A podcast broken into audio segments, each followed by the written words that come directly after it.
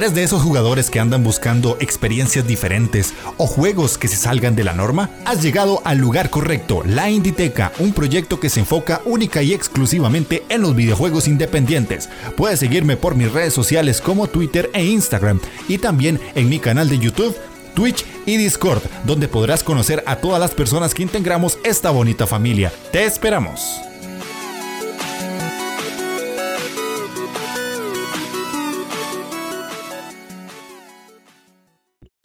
Sean bienvenidos a la Inditeca, el podcast donde un tico y un vasco les van a contar a ustedes su pasión por los videojuegos independientes. Y el día de hoy, como pudieron ver en el título del programa, no podía ser otro tema más que hablar de esos juegos indies que nos gustaron de todas estas conferencias del No E3 2022. Vamos a hacer una breve introducción de lo que nos parecieron las conferencias y después de eso vamos a mostrarles para los que ven el podcast en YouTube videos de los juegos de los que vamos a ir hablando. Para los que escuchan el podcast en audio, pues vamos a tratar de ser lo más descriptivos posibles y que ustedes entiendan más o menos de qué tratan. Y este es el típico podcast donde la wishlist nada más empieza a tuk, que se hace gigantesca, se los aseguro, porque hay muchos juegos interesantes y queríamos resumirles a ustedes más allá de todo lo que mucha gente ya pudo apuntar de los AAA. Así que vamos a empezar con todo, pero sin antes saludar a mi compadre Gamelur, ¿cómo estás? Buenas tardes para mí, buenos días para usted, señor Inditeca. Tengo ganas de hablar de, este Noe 3 porque se han anunciado. Hay algunos juegos que ya estaban anunciados en otras conferencias, que ya, ya conocíamos de otras conferencias y tal. Pero hay cositas que han ido saliendo que. Uf, hay cositas interesantes, ¿eh? Sí, hay, hay, muchos juegos que, por lo menos a nosotros que nos apasiona la escena independiente, tenemos pero para rato para jugar. no, no, que va. A nosotros, que va, que va, no sé de qué me hablas. nosotros, puro juego móvil. pero bueno, entonces, ojalá que la gente la pase bien y que les guste todos los jueguillos que vamos a, a mencionarles. Antes de, antes de empezar con la lista, porque la verdad es que va a ser un poquito extensa, te quería preguntar ¿Qué te parecieron los eventos en sí, el ritmo, el que no hubiera tres? ¿Te echó en falta algo? no sé, contame. A ver, pues es que el ritmo me pareció exactamente lo mismo que el año pasado, que sí que hubo tres. Ajá. Mucha conferencia de charla, mucho hablar, mucho rollo, y en muchas conferencias era mostrar mm, entre cero y poco. Entonces, sí que había conferencias interesantes donde mostraban juegos, pero es que luego había otras que de verdad en serio, no saben, de verdad, es que no tienen ni puta idea de cómo hacer un evento digital y cómo hacer que mostrar los putos juegos, que es lo que la gente viene a ver. No viene a hablar a, ver hablar a dos tipos hablando de una mecánica nueva o de no sé qué vaina. No, la gente viene a, a, ver juegos, a conocer lanzamientos nuevos. Pero no les entra, no les entra la cabeza. Sí, y a grandes rasgos, digamos, como ya quitando esa parte, a nivel de videojuegos, ¿quedaste satisfecho con lo que viste? En general. Sí. Sí. A ver, teniendo en cuenta que yo estaba viendo más por el tema de los juegos indie, los juegos independientes, mm, creo que salieron buenos títulos. Algunos ya, como ya digo, o ya habían salido antes o yo al menos ya los conocía. Pero o se han mostrado cositas nuevas, o se han sacado fechas, o hemos descubierto, al menos en mi caso, jueguitos nuevos que me han llamado mucho la atención. Sí, la verdad es que yo a nivel de videojuegos, que al final es lo que importa, yo quedé súper satisfecho. De hecho, antes de grabar este programa, yo iba a seleccionar un tema de los que siempre nosotros tenemos para grabar y dije, puta, no, pero ¿por qué mejor no hablamos de todos los juegos que salieron en las conferencias? Porque la verdad sí hay mucho de lo que hablar y la gente, pues, obviamente, si nosotros podemos enseñarles un poquito, porque sé que la gran cantidad de conferencias mostraban mucho AAA y obviamente en algunas habían pequeñas gotitas de indies. No eran todas las que estaban ahí presentes. Habían muchas conferencias pequeñitas que tal vez mucha gente ni siquiera se dio cuenta que existieron o que tal vez las escucharon por encimita, pero no se dieron cuenta todo el montón de juegos indie que salieron. Entonces nosotros vamos a traerles a ustedes muchos de estos y pues obviamente la idea de que los conozcan y vean el podcast en video les va a apoyar para que tengan una idea visual de cómo se ven en algunos casos hasta gameplay, porque con los indies sí hay gameplay, hermano, no solo son logos en llamas. Em, entonces, quiero hacerte una pregunta que me hicieron a mí en un podcast de la Taberna del Androide porque yo dije, necesito saber qué piensa Gamelur de esto, porque la verdad es que tu opinión me parece muy importante.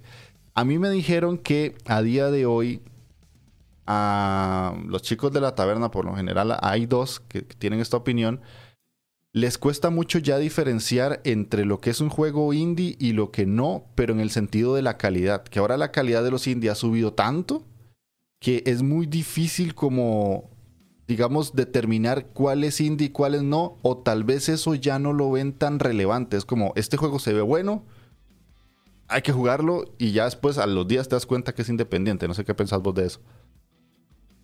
Pero ¿a qué, ¿a qué se refieren ellos o a qué te refieres tú con calidad? Porque para mí los indies siempre han tenido muchísima calidad, por eso me han gustado. Entonces, ¿a qué te refieres? ¿A la parte más visual, la parte más gráfica? ellos me lo planteaban, o por lo menos era Per el que lo planteaba así, a nivel gráfico es una de las partes importantes y a nivel jugable, que ya él no, nota una diferencia entre un triple A y un indie, porque los dos los pone al mismo nivel. Ve como que ya es, se ha borrado mucho esa línea de que cuando uno decía, ah, este juego se ve interesante, pero es indie.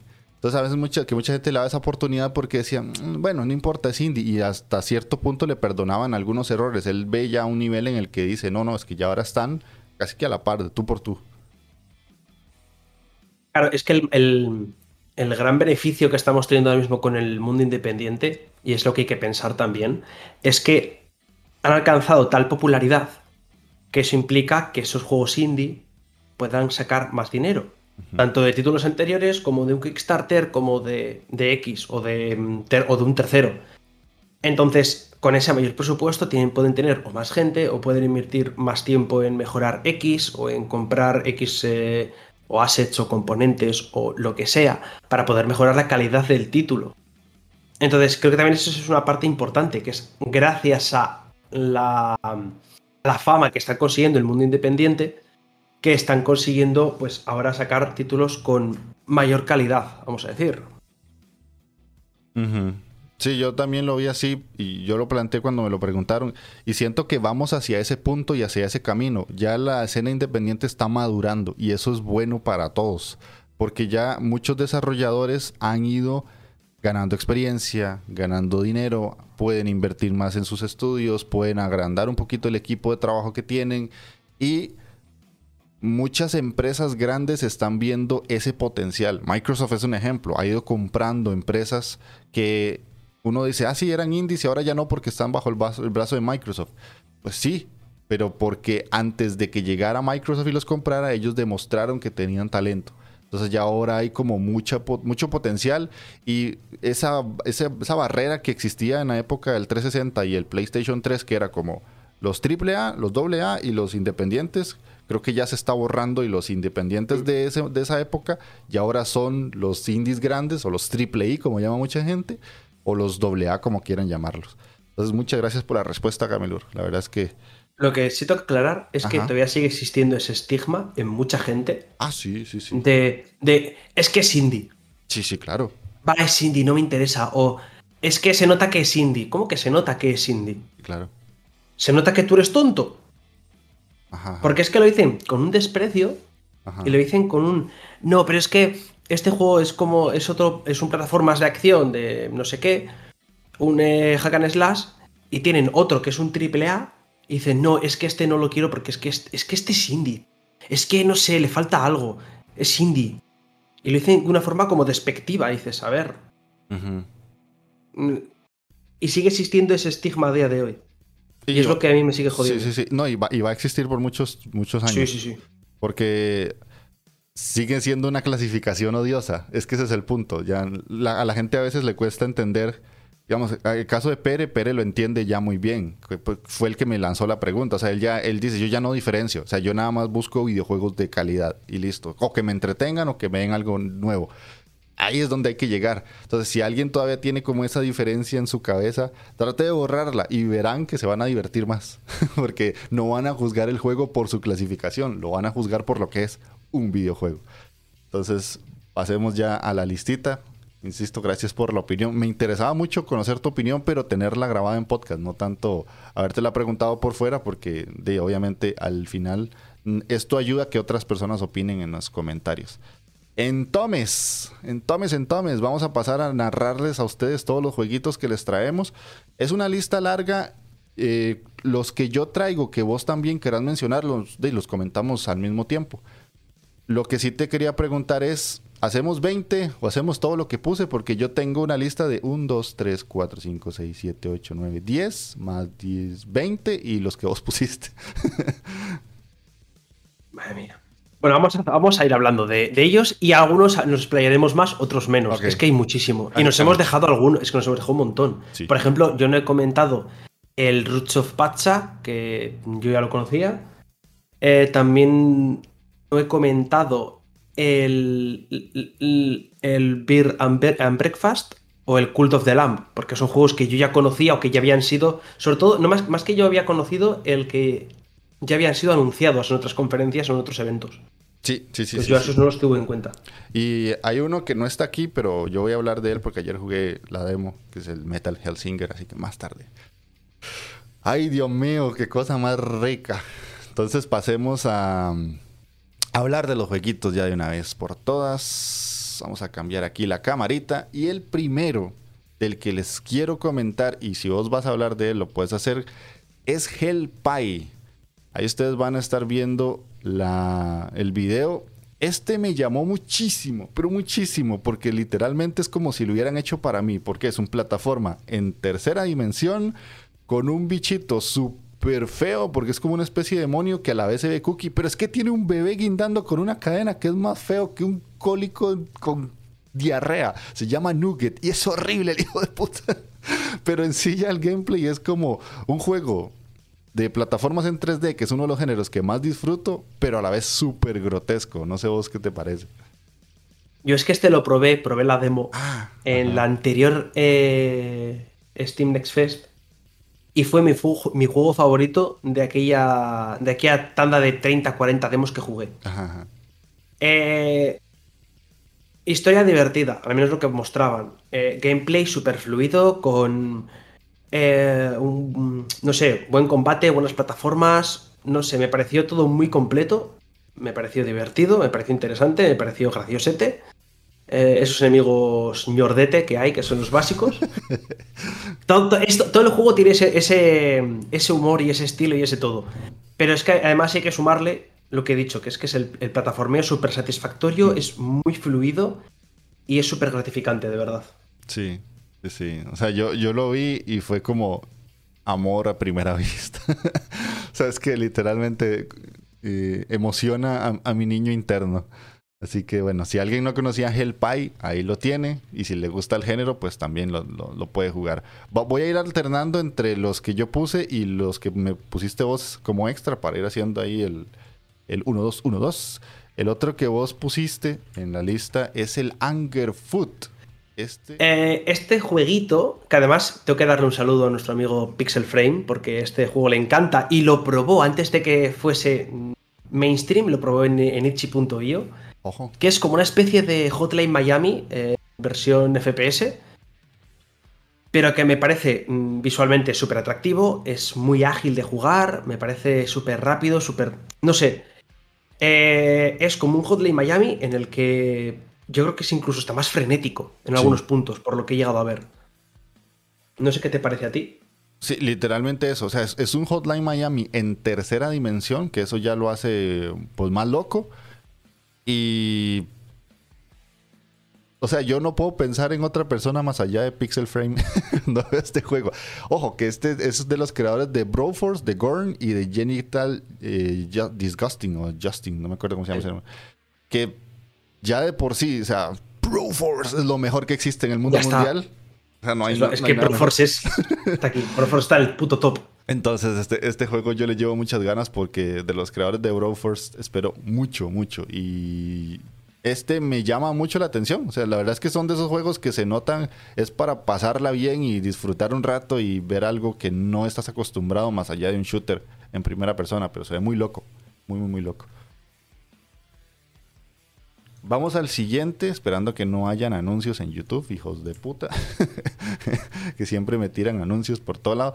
El que yo traigo es un roquito, ¿quién lo diría? Pero es que es de Playtonic y tiene que ver con The Completionist, que es un youtuber que a mí me agrada mucho. Y este es un juego que podría verlo cualquiera y decir, ay, es el típico juego de siempre pero es muy, muy frenético porque es un plataformas, roguelike, pixel art, Metroidvania y que por lo menos visualmente se ve muy llamativo. A mí me gusta. La estética me llama, se ve como muy, muy frenético, como un Mega Man, pero súper rápido y con un bullet hell por todo lado.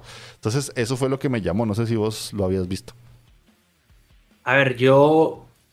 Es un juego que no termina de llamarme la atención, Claro, está Playtonic detrás.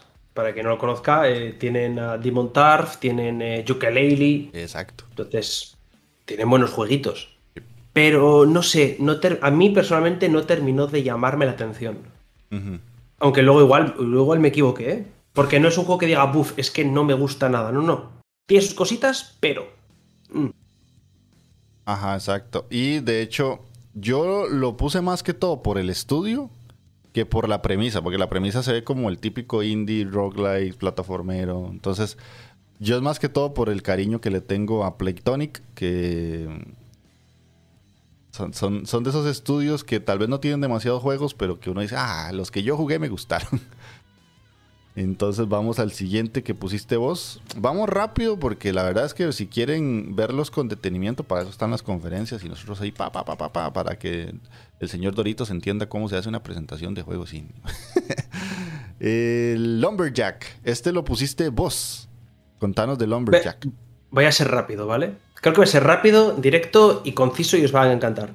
Va de un oso que tiene un hacha y lucha contra corporaciones industriales. Ya está, no hace falta, no hace falta saber más de este juego.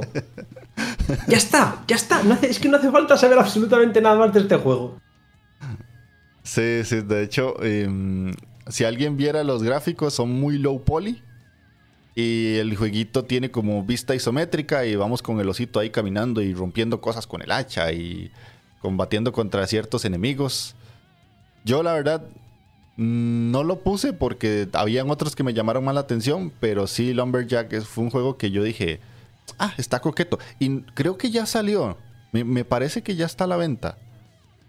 Eh, sí, salió ya. Salió el, el 11 de junio. Salió. Ajá. Entonces lo, pueden probar y me parece que no está muy caro de precio. Así que si les gustan, sí, 10 euretes para, para España y para Costa Rica, Latinoamérica, creo que está como 8 o 10 dólares. Así que también está baratito. No creo que sea un juego muy largo, pero lo que le dijo Gamelur, así es sencillo. El que sigue, voy a tratar de explicarlo, porque no es fácil de explicar. ya solo el gameplay te deja como con una embolia. Pero bueno, vamos a ver. Se llama Please Touch the Artwork. Esto es un juego de puzzles, pero muy abstracto, demasiado abstracto.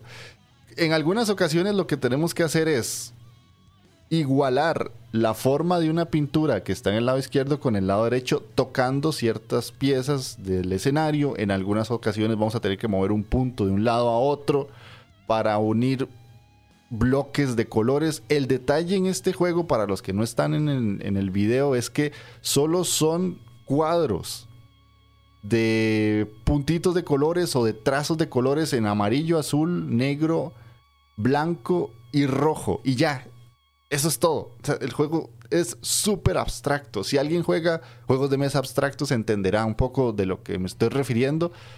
Yo no sé vos qué pensás de este. A mí lo que me parece es que es muy único y por eso lo puse. Claro, es que aquí volvemos otra vez a lo mismo. ¿Qué hace bonito a los indies? Pues juegos como este, que son juegos de puzzles que es que no son nada, no tienen nada que ver, no sabes ni qué te puedes esperar, te encuentras con esto y tiene muy buena pinta. Luego veremos a ver cómo se hace, porque igual luego termina siendo aburrido, termina siendo eh, demasiado repetitivo, no lo sabemos todavía, habrá que ir viéndolo, porque es de esos juegos que pintan muy bien, pero habrá que ver la versión final, cómo sale. Sí, sí, sí.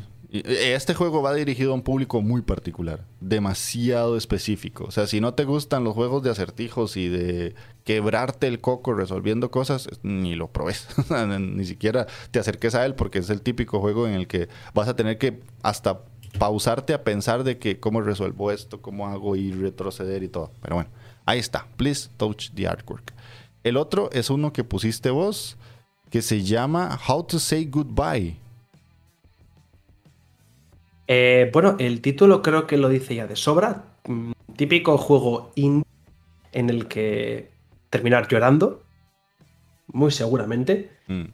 Pero que es un juego, pues típico juego narrativo, con la vista isométrica. Pero que tiene una pinta bastante interesante. No, no solamente ya por la historia, que puede ser más o menos. Eso es lo que al final eh, menos puede interesar para llamarte la atención, porque esa historia la puedes plasmar de cualquier otra forma en un videojuego. Pero, no sé, tiene una pinta bastante interesante. Mm, va de explicar rápido, eh, alguien que, un personaje, vamos a decir X, se convierte en un fantasma y está eh, perdido dentro de un mundo dentro de un mundo extraño para él, un mundo desconocido lleno de fantasmas, dentro de espíritus. Es un juego también de puzzles, que también tiene, lo dicho, volvemos al mismo ejemplo que el anterior, que el Please, el eh, Touch the Architect, de, ¿cómo era? Please Touch the Artwork. Es un juego que se parece mucho a, eso, ¿no? Eh, esos puzzles, ese género que no es para todo el mundo, pero a la par este te quiere contar una historia a través del juego. Entonces, mientras vas resolviendo los puzzles, pues te irán contando la historia y se, dará, y se irá desarrollando pues los eventos. Sí, sí, sí. Este lo que más me hizo de gracia fue la presentación que hablaba el desarrollador y tenía el fantasmita y le decía, ¡Uh! Está cagada lo, hizo, muy bien la presentación, me Pero sí, a este no fue como que me llamó mucho la atención. Porque tal vez el gameplay se ve muy sencillito. Pero sí puede ser que si me introduzco en la historia, porque sí tiene mucho texto, y me pega en el corazón, puede que sí me guste bastante. Pero bueno, ahí les queda el How to Say Goodbye. Vamos con uno que ahora Gamelur antes de empezar a grabar me dijo que cuando le había jugado la demo yo le dije que no me gustó, pero después yo lo jugué por aparte solo, solito en mi casa y dije, ah, verga, está bien bueno. que se llama Terranil. Ay, Terranil. Vamos a ver, este explicarlo también es complicado. Terranil es un juego que va de restaurar biomas vamos a empezar en un bioma que está totalmente desolado y tenemos que poner máquinas. De hecho, ahí si están viendo el video, vamos a ver como molinos de viento, vamos a poder ver máquinas que se conectan a él y hacen que cuando les llegue el viento de la tierra vaya saliendo agua, plantas. Lo más satisfactorio de este juego, ya te doy el paso porque vos la verdad es que puedes explicarlo mejor, es cuando vas generando cosas, cuando todo esto va cobrando vida. Porque hay unos bloquecitos del suelo que cuando salen suena como y súper satisfactorio. Así que contanos un poquito vos tu experiencia ya con el juego. A ver, como bien sabes, a mí me gusta este tipo de juegos de gestión, porque esto a fin de cuentas, es un juego de gestión, pero que le da un toque diferente. No sé, al menos yo no recuerdo eh, un juego de este estilo en el que estás en un páramo y tu objetivo es pues, eh, restaurar los biomas, como tú bien has dicho. Y hay que hacerlo pues de diferentes formas. Así que todo esto tiene que ser con. Se va haciendo con energía renovable, se va haciendo con ese tipo de cositas. Tienes que ir haciendo, pues, eh, creando, haciendo que el agua se vaya moviendo de un sitio a otro, creando de esta forma zonas verdes. Luego puedes crear eh, bosques o puedes ir creando tu bioma con, con todo un ecosistema, ¿no? Luego van apareciendo la diferente fauna, etcétera, etcétera. Que al final lo que se trata el juego es de recuperar la, la esencia o recuperar la vida en este páramo. Y no sé, visualmente me parece muy bonito, muy chulo. Luego está la parte que tú has dicho, esa satisfacción del... cuando se vuelve todo verde. Y... Y no sé, es un juego que... A ver, creo que es un juego que se podría jugar perfectamente si no eres un fan de los juegos de gestión. Porque hay juegos de gestión que dices, uff, si no, es si no te gusta el género, no es para ti. Pero este juego, al menos por lo que pude jugar en la demo, me parece bastante ligerito. Y creo que se puede, se puede disfrutar si no eres un fan de este tipo de juegos. Sí, que digamos yo soy un ejemplo perfecto de eso, porque cuando yo ya jugué la demo, yo no soy muy fan de los juegos de gestión y este me gustó porque, como dice Gamelur, es muy sencillo de entender. Y no, casi que no te tienen que explicar nada, porque es más experimentar para ver qué pasa que tener que memorizar es que esta máquina hace esto y pone activa.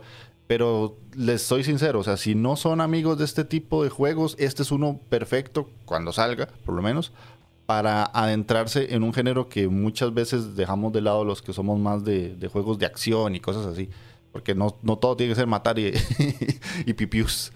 Pero bueno, vamos al siguiente. Este es uno de Gamelur que se llama Kaichu. Que Kaichu.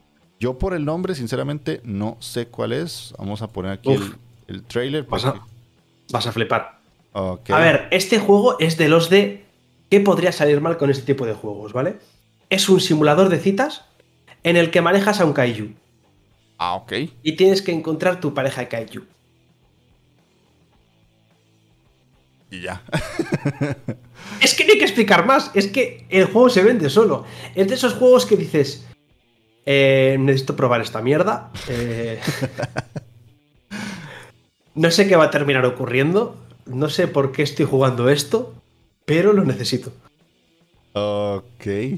O sea, que estoy viendo y sale Gigachu.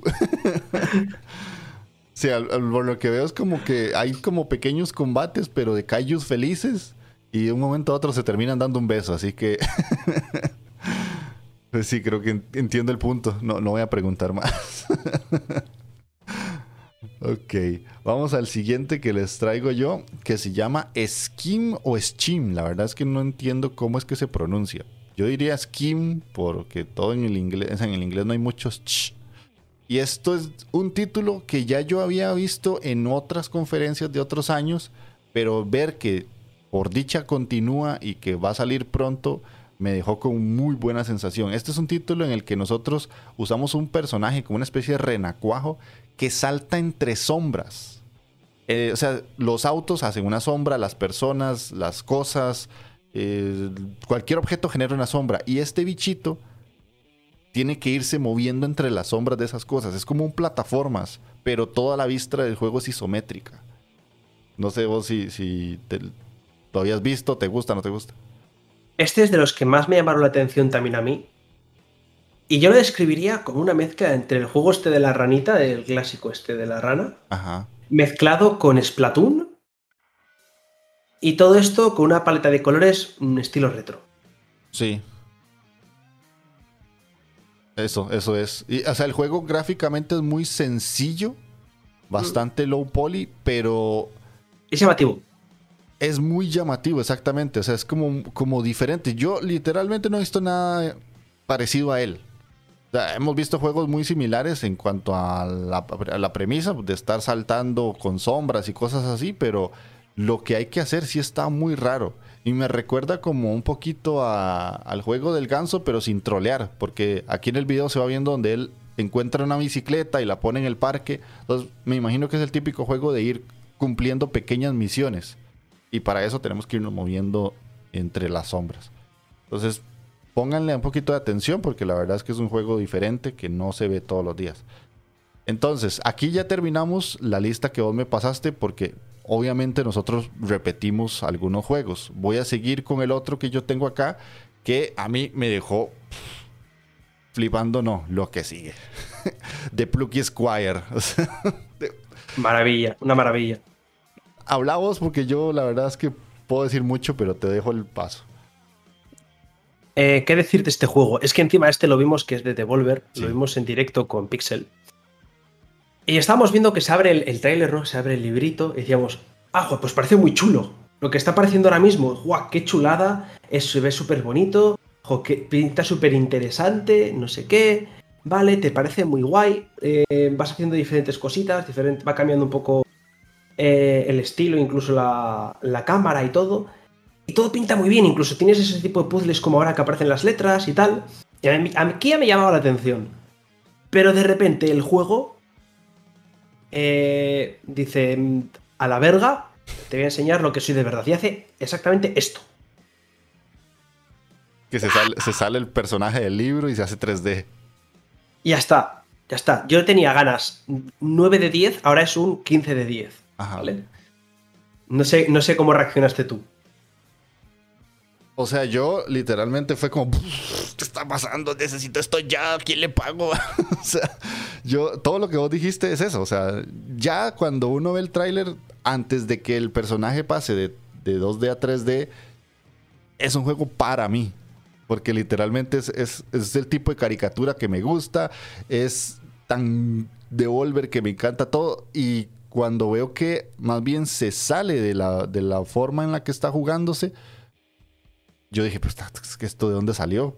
Es, el típico juego que uno esperaría de Nintendo, pero no es Nintendo por dicha, porque tiene muchas cosas muy bien hechas. Y es que cuando el personaje está dentro del libro, está tan bien hecho el apartado gráfico que sigue pareciendo un libro. Eso, porque tiene como un reflejo, una lucecita, que es como si la luz estuviera alumbrando la página.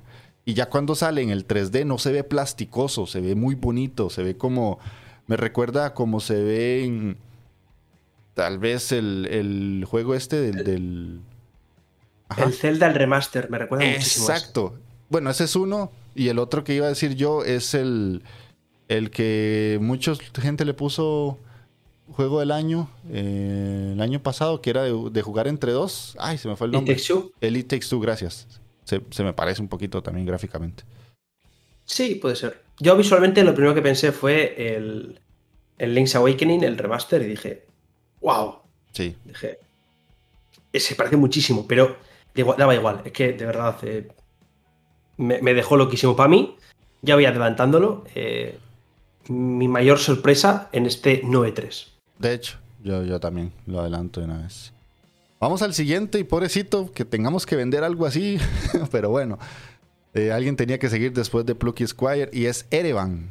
Yo no sé si vos viste Erevan. Esto es un juego de sigilo en el que tenemos que manejar como una especie de ninja en un mundo posapocalíptico que ella se convierte en sombras y puede moverse entre las sombras.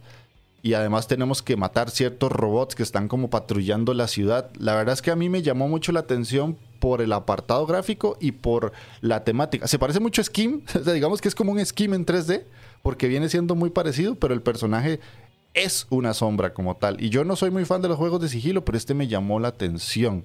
No sé vos si lo, le pusiste ojillo a él. Mira, este simple vista podría ser el ejemplo de lo que estábamos comentando al principio de la taberna del androide, que, que no sabían hasta qué punto era triple A o indie en lo visual. Este puede ser un bastante buen ejemplo de ello. Claro. Que visualmente tiene muy buena calidad. Estamos hablando de que el editor es Raw Fury, que para quien no lo sepa, eh, es editor de juegos como el Atomic Crops, el Townscaper también. Mm. Eh, estoy pensando más ahora. El Backbone, Bad North, es decir, el Conner. Mm. Es decir, tiene muy buenos títulos. Pero este, por lo que vi, me da la misma sensación. Espero equivocarme, pero me dio la misma sensación que me dio el Trek to Yomi cuando vi su tráiler. Que yo cuando vi ese tráiler dije, tiene buenas ideas, se ve bien, pero. Mm. Y ha terminado siendo precisamente ese pero. Sí. Y con este juego me está dando la misma sensación. Como que a la hora del gameplay va a fallar algo. No me termina de. Mm. Puede ser, puede ser. La verdad es que sí, porque mecánicamente se ve como que en el, en el trailer te enseñan todo. Matar robots, ser una sombra y moverte por las sombras. Ok, ¿qué, qué más? dame algo más, porque así como está, la idea está ok, pero no me hagas un Trek to Yomi, tener razón, ahí sí que sí. Vamos con el otro que la verdad yo lo puse porque es de los creadores de Rick and Morty y yo con esos soy súper fan. En el High Home Life es el título, como digo, de los creadores de mm, Rick and Morty. Es un shooter muy particular porque no usas pistolas, usas como unos unas pistolas bichos rarísimas que tienen ojos y te hablan como alienígenas. Y la verdad el juego se ve súper extraño, pero me llama mucho la atención. Y ya tiene la voz de los personajes de Rick and Morty por, por dentro. O sea, ya cuando va hablando el personaje se escucha la voz de Morty, que al final es el actor que siempre y siempre le pone la misma voz a todo porque no sabe hacer otra. Pero a mí me llama la atención, no sé a vos. A ver, me pasa lo mismo que el anterior. Se ve muy chulo. Tiene pinta de ser que puede ser muy alocado. Pero. Ah. El gameplay, ¿cómo va a ser de divertido? ¿Cómo va a ser de, alocado? ¿Cómo va a ser exactamente el... Eh, no sé, el disfrute que vamos a tener con el juego? Porque, no sé, la sensación que me da a mí es que se ve muy bonito, tiene muy buenas cosas, cosas muy chulas, pero me falta algo. Yo mm. hasta que no vea un gameplay más completo, empiece a ver algo más del juego, no estaré convencido. Ok, ok. Bueno, ahí queda el High on Life. Vamos con el que sigue, que este a mí me llamó mucho porque se están haciendo muchos juegos de este estilo que se llama Cocoon. En este título lo que más me llamó la atención fue darme cuenta de algo después de que vi el tráiler y es que es el juego de un bichito que va cargando unas esferas en su espalda y las va posicionando en otro lado y se va como metiendo dentro de las esferas, pero es que después Pere me dijo que esto es como si fuera una matrioshka. Entonces vos tenés que resolver un acertijo dentro de dos para que lo que estaba dos bolitas antes tenga funcionalidad y sentido. No sé vos qué pensás del Cocoon. A ver, es que está detrás mm, gente que está trabajando en Limbo e Insight, entonces. Es que ya está, es que ya me tienen comprado. Yo solamente con haber visto eso ya dije, ya está. No necesito más. Eh, tiene muy buena pinta, se ve muy chulo. Lo que tú has comentado del estilo Matrioska mm, tampoco lo sabía. No me había, no me había dado cuenta. Y puede dar juego a, mucho. Puede también dar juego a que sea extremadamente complicado o lioso para las mentes humanas, mm. las mentes mortales. Pero habrá que darle un intento, porque sabiendo quién está detrás, puede estar bastante guay. Sí, sí, y además tiene un aspecto gráfico que tal vez muchas personas a día de hoy ya se han ido acostumbrando, que es como más o menos visualmente, ojo, no jugable, visualmente se parece un poquito a Death's Door. O sea, ese, como ese low poly, vista isométrica, mm, tiene como, como esa, esa forma de verse. Vamos con otro que me llamó muchísimo la atención, me di cuenta que es un Metroidvania. Se llama The Last Case of Benedict Fox. Y es controlar a un señor muy bien trajeado, muy bien vestido, que va luchando contra unos demonios y además tiene como ciertas cosas chuluescas o cutuluescas. Que ya después me di cuenta que es Metroidvania, ya confirmadísimo. Y se ve bastante, bastante bien visualmente. Y el gameplay es como si fuera una especie de hack and slash. No sé vos qué pensás. Mmm es que de la parte de gameplay no he visto nada, solamente he visto pues eh, trailer y poco más, no he visto lo que es la parte jugable. No sé hasta qué punto me interesará la parte esa de, de gameplay, pero el estilo visual que juegue con Lovecraft, eso siempre es un plus. Entonces, lo tengo en mi lista de echarles un ojo, pero no es de los que de mis favoritos de este, de este 9.3. Ok, ok.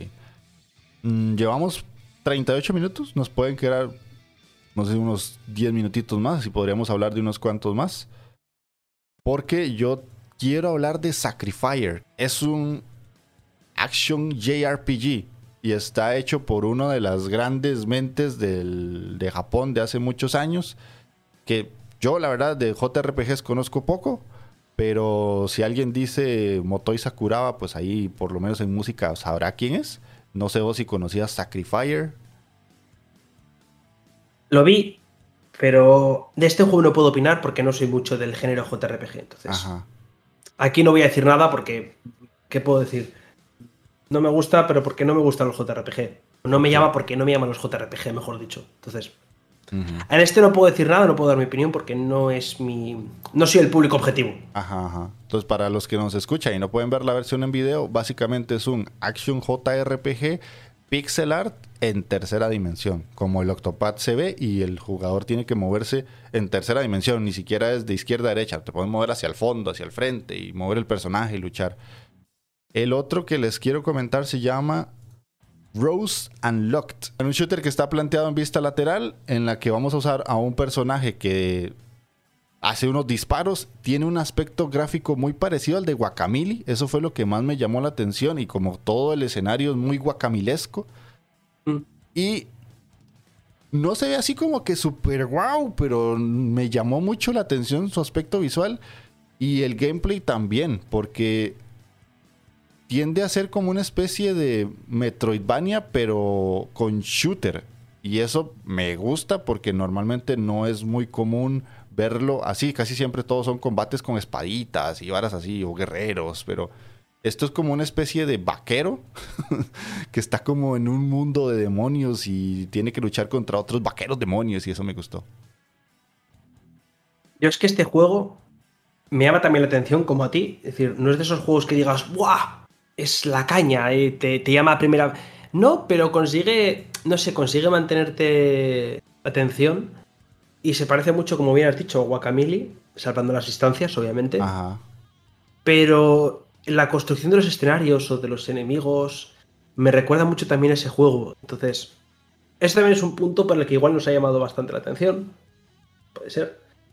Pero este sí que le tengo en, en mi wishlist y lo tendré vigilado de cerquita.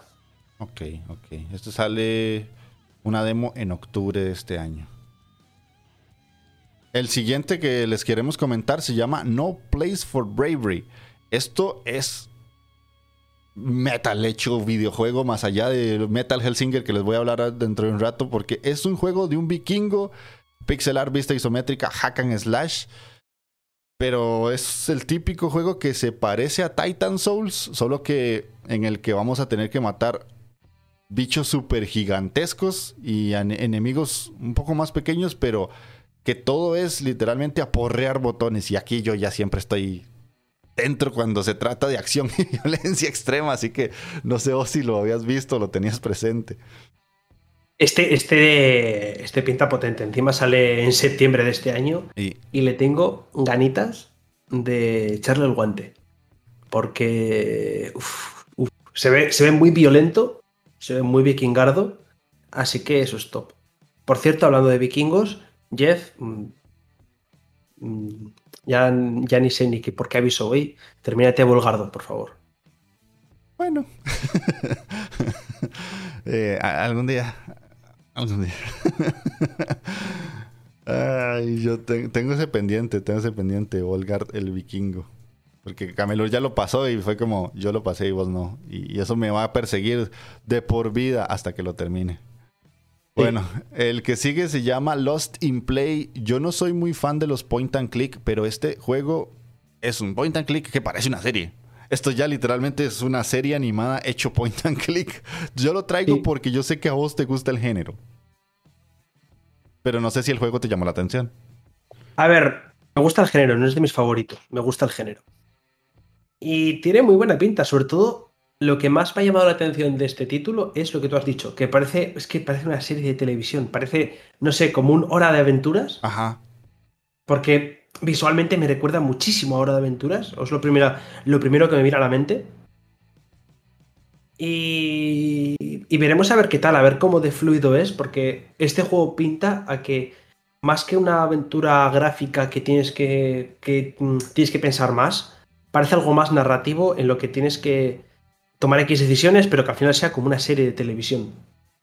Sí, sí, sí. Es que si ustedes pueden ver el tráiler en algún momento, nos están viendo en video, el movimiento de los personajes es como si estuviéramos viendo una serie de televisión. O sea, a pesar de ser un mm. point and click, todo lo que pasa y todo lo que sucede, cómo se mueve, ya es un punto en el que no hay diferencia entre una serie de televisión y esta. O sea, ya cuando nosotros jugamos en algún momento los juegos de South Park, uno decía, pero es que South Park es la serie de televisión ya hecha videojuego. O sea, ya llegamos a ese punto en el que ya no hay una diferencia, literalmente. Después, el otro que les quiero mostrar es uno que la verdad no me esperaba ver porque yo creí que iba a estar ahí perdido en el tiempo. Y nadie, nadie iba a hablar de él. Y sé que mucha gente lo está esperando con ganas. Yo soy uno de esos que es The Last Faith. Básicamente esto es Bloodborne hecho pixel art. No sé si tenés mucho más que aportar a esto, porque ya sí. Bueno, Bloodborne para PC confirmado, ¿no? Sí, sí, sí, sí. Eh, pixel art es que se ve brutal, es que se ve brutal, las animaciones son muy buenas. Me recuerda mucho con este tipo de pixel art, me recuerda, es como si hubieran cogido Blasphemous y lo ah. hubiesen transportado a, una época más victoriana, más centrándose en eso, en Bloodborne. Y habrá que ver la parte del gameplay, habrá que ver cómo, cómo es, porque no quiero que sea el típico Metroidvania Souls-like genérico que está tan de moda y que ya hemos hablado varias veces de él. Le tenemos un podcast hablando de los Metroidvania. Y es que además, eh, el personaje no te da un aire también a un. como si fuese de un Castlevania. Sí, sí, sí, me, pega más como si fuera un Castlevania Born que un Bloodborne pixel art. Eso es, entonces. Habrá que ver hasta qué punto consiguen distanciarse de, lo mainstream dentro de, dentro de esta ola que hay de, juegos Metroidvania. Pero pinta muy bien. Es que se ve increíble, de verdad. Los que estáis viéndolo en, vídeo o los que lo busquéis en YouTube, The Last Fate, eh, pintaza absolutamente brutal. Sí, y yo creí que iba a salir por dentro de muchos meses, casi años, diría 2023, pero por dicha, cuando termina el video se confirma que es 2022. Mm. Porque este yo le tenía puesta la mira del día que vi el trailer cuando salió. Y ya para cerrar la lista, más allá de que tal vez tengas alguno que dejemos por fuera, porque voy a cerrar con Metal Singer, por lo menos la lista que te pasé por, por el chat interno, es Tiny King. Este lo traigo porque es una especie de juego similar a este Nintendo que uno puede manejar muchos bichitos. Em, se me olvidó el nombre. Bueno, ahorita me acordaré. Que uno puede. Pikmin. gracias. Que uno puede manejar muchos bichitos a la vez, pero volvemos al punto. Parece una puta caricatura. Literalmente parece una caricatura hasta ahora. Parece como si estuviera viendo Cartoon Network en movimiento. Y es un juego en 3D con imágenes caricaturizadas en las que nosotros vamos a manejar a un personaje que a su alrededor lleva un montón de bichitos de colores, rosados, verdes, rojos, algunos explotan, otros se suben encima de otros, y vamos a tener que ir avanzando por diferentes escenarios y utilizarlos a nuestro favor para poder avanzar. No sé si vos conocías Tiny King, yo sí ya lo conocía hace un tiempo, pero no creí que estuviera tan cerca de llegar. Yo le tenía hecho el ojo, le había, había visto un poquito hace tiempo ya de él, y a mí lo que me recuerda muchísimo es a un canal, lo he tenido que buscar, lo tenía por ahí guardado para, para cuando hablásemos de esto, porque hablé de, este juego con otra persona y lo tenía por ahí apuntado. Eh, me recuerda muchísimo a un canal de YouTube que también tiene versión en español, pero el original es en inglés, que se llama Meet Arnold. Mm. Visualmente, el personaje, lo primero que Mm, que hice cuando vi este juego dije, hostias, este es el personaje de Meet Arnold, o de, bueno, el de Conoce a Arnold. No sé si conoces ese canal, pero. No, no, no. Ves el personaje y dices, hostia. Se parece muchísimo, al menos en gran parte de lo que es del, del gameplay, se parece mogollón. Solo que este lleva gafas, el, de Tiny King. Mm. Cero, no, ni idea. Pero de hecho me hizo gracia porque si yo veo el gameplay me parece mucho a una demo de una Game Jam que hicieron aquí en mi país. Muchas, la idea es muy parecida, solo que en la Game Jam lo planteaban desde el uso de muñecos de juguete y aquí es casi lo mismo, pero usando un el personaje con sus Pikmin, digámoslo así. Obviamente no está nada relacionado, pero me hizo gracia ver que hay dos ideas tan parecidas en dos juegos que están totalmente aparte a nivel del mundo me llamó mucho. Y el último con el que quiero cerrar, y esto ya es por pura situación de desahogo, Metal Hellsinger. O sea, esto me dijeron pruebe la demo, pruebe la demo, pruebe la demo, hasta que tomé la decisión de instalarla y, oh, por Dios, Metal ¿Pero para qué? Pero ¿para qué, querías, ¿para qué quieres probar la puta demo? ¿Para qué? yo, vi, yo vi dos trailers. Yo vi dos trailers y digo, no quiero probar la demo porque voy a querer jugarlo ya. Entonces he dicho, pues cojo, me lo, me lo pillo en cuando salga y ya está, porque sé que es un juego que me va a puto flipar. Porque la puta canción que han hecho con Ser Tankian, exclusiva para este juego, me voló la puta cabeza y me flipó. Más luego otros putos temardos que hay en el juego. O sea, es que para, para, para quien no sepa qué carajos es Metal Hellsinger, es un Doom rítmico en el que hay vocalistas de grupos de metal. Y ayer que jugué la demo era como pam, pam, pam, pam, taca, taca, pam, pam, pam, pam. Y, cada vez que vas avanzando y vas matando más demonios, la música primero es solo los instrumentos.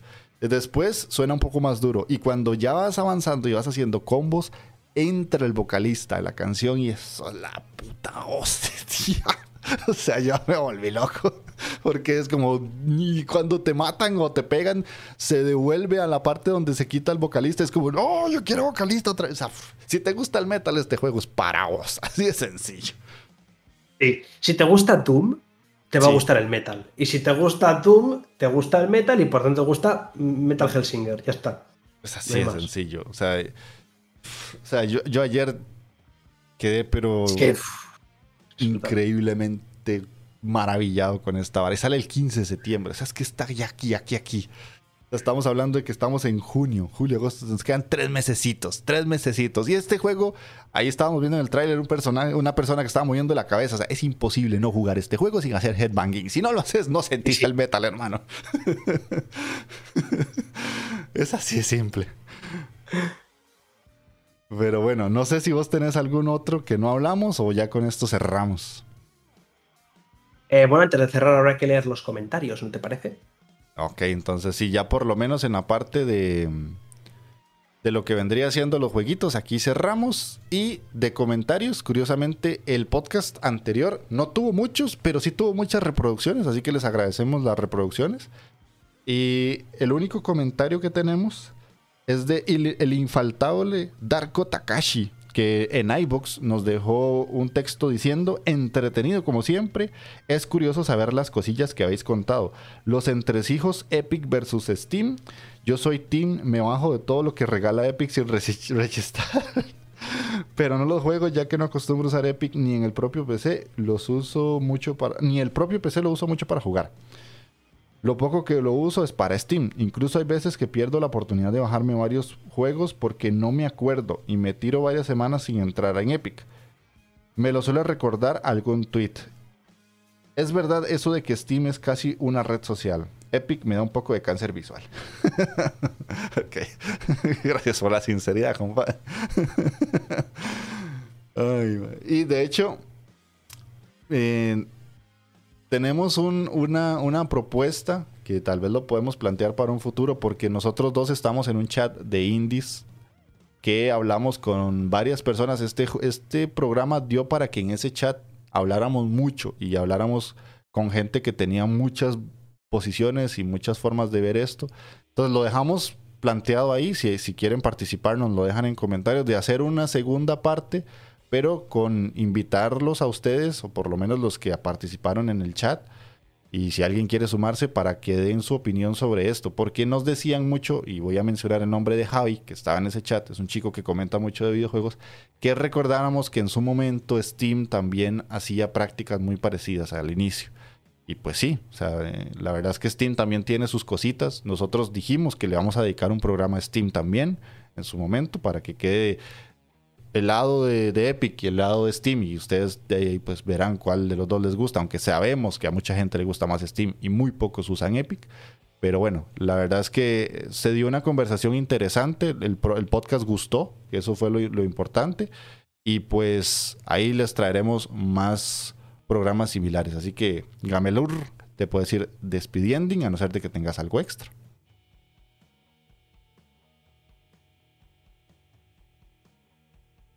Te ha olvidado comentar un juego que lo tenía guardado, lo tenía guardadito, lo tenía guardadito. Ah, ok. Para que no fueras una despedida, una despedida como siempre, esta vez iba a cambiar lo de siempre. Pero hay un juego que no hemos mencionado. ¿no se te puede ocurrir un juego que no hayamos mencionado, indie, que se anunció no, son las 8 de la mañana. Después de tanto esperarse un anuncio de ese juego. ¡Uy! Sí, es cierto. Lo estaba esperando hasta el final. Digo, ¿se dará cuenta? ¿Se dará cuenta? ¿Se dará cuenta? ¿Se dará cuenta? Digo, no se está dando cuenta, no se está dando cuenta. Digo, bueno, voy a esperar la despedida para soltar la bomba. Eso me asusta porque eso quiere decir que me conoces muy bien, cabrón.